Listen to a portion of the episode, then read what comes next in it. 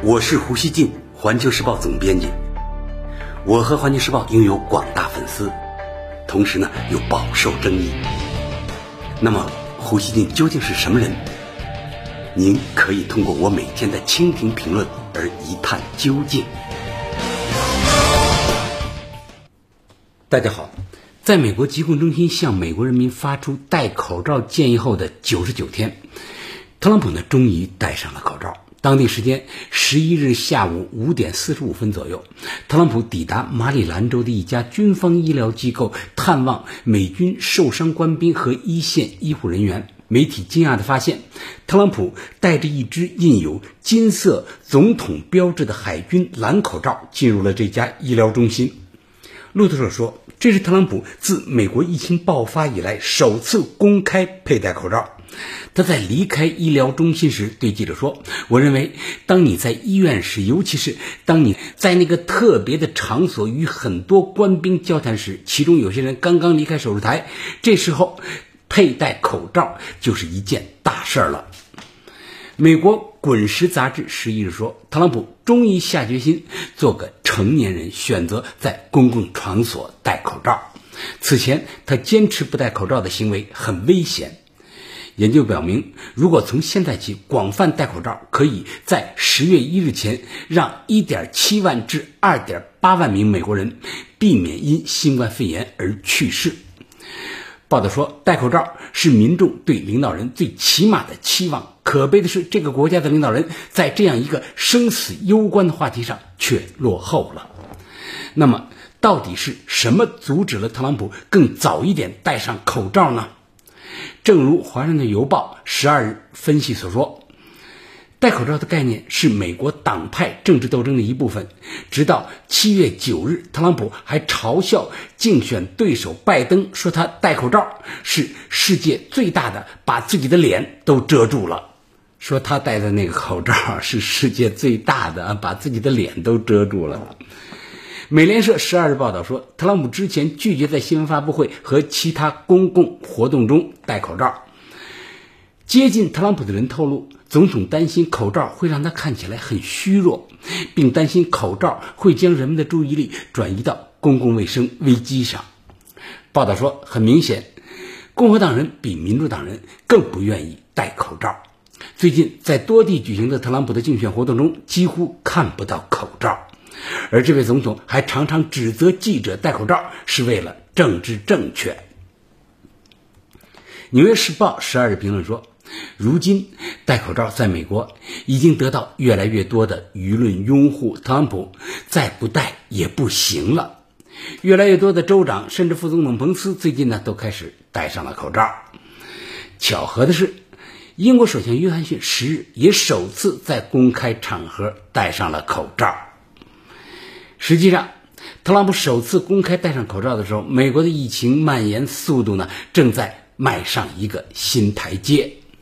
根据约翰霍普金斯大学公布的数据，到老胡做这期节目时，美国累计确诊病例已经超过三百二十四万例，死亡超过了十三点四万人。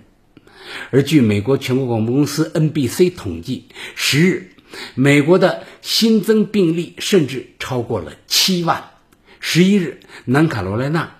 北卡罗来纳、俄勒冈等州的新增确诊病例创下了新纪录啊！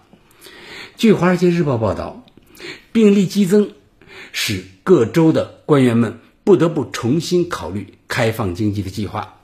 路易斯安那州州长十一日宣布，他将从周一开始在全州范围内发布戴口罩的强制令。他还宣布，将不再允许在酒吧内饮酒。德克萨斯州州长阿伯特十日警告说，如果更多德州人不遵守戴口罩等安全规程，德州可能会再次关闭。同天，亚特兰大市长巴斯宣布，亚特兰大将退回到重开计划的第一阶段，要求亚特兰大居民除了必要的旅行外，都待在家里。美国的疫情啊，已经这么严重了，但特朗普呢，还是铁了心。想把责任呢怪到中国头上，十日，特朗普在空军一号专机上对随行记者说：“与中国的关系已经严重受损，他们本可以阻止瘟疫，他们本可以阻止，但他们没有这样做。”当被问到在今年实施美中第一阶段贸易协议后，是否有可能达成第二阶段贸易协议时，特朗普说：“我现在不考虑这个问题。”除了自己甩锅指责中国外，华盛顿呢还一直想拉欧盟共同对付中国，但显然呢很不顺利。德国法兰克福汇报十一日刊登了德国联邦经济部长。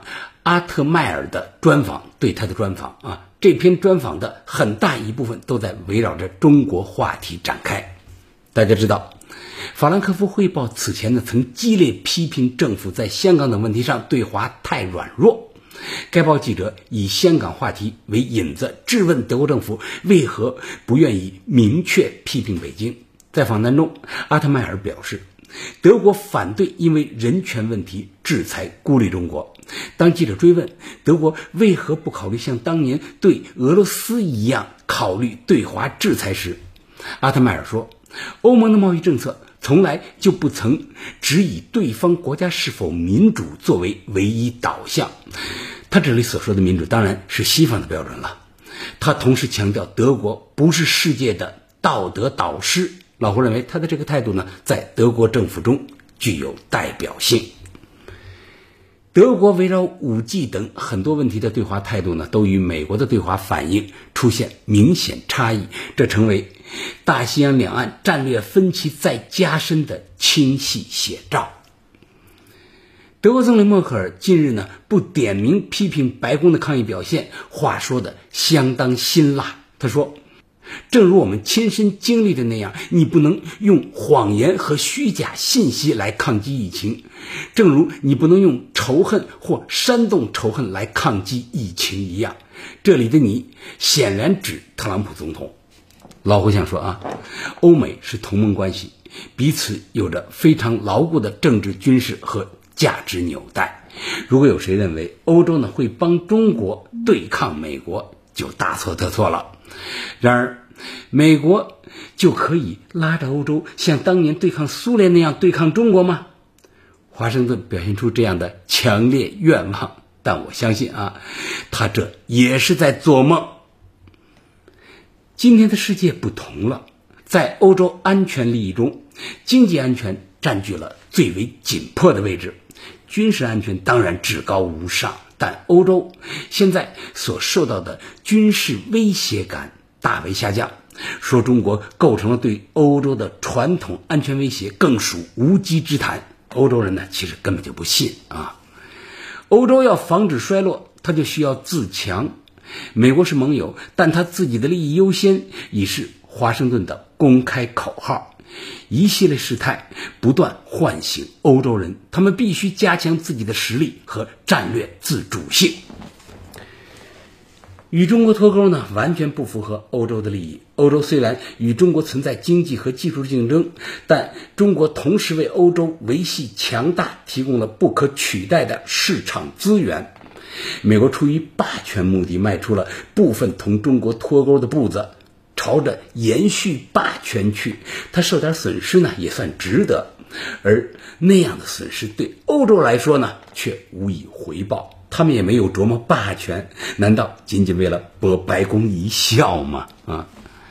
事实上，美国不仅呢打压中国，他也在挤压德国的经济发展空间。特朗普已经不止一次指责德国和德国汽车工业。一些美国政治精英认为呢。整个欧盟是德国的政治工具。最后，老胡要说啊，对咱们中国人来说，我们要清楚，中国没有对欧洲构成威胁，我们保持着温和的对外政策，而且呢，我们已经形成了超级市场，这是欧洲不肯跟随美国一起遏制中国的根本原因。只要咱们中国。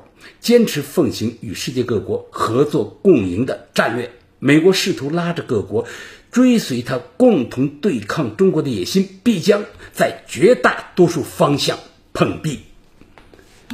感谢收听今天的胡言不乱语，咱们下期见。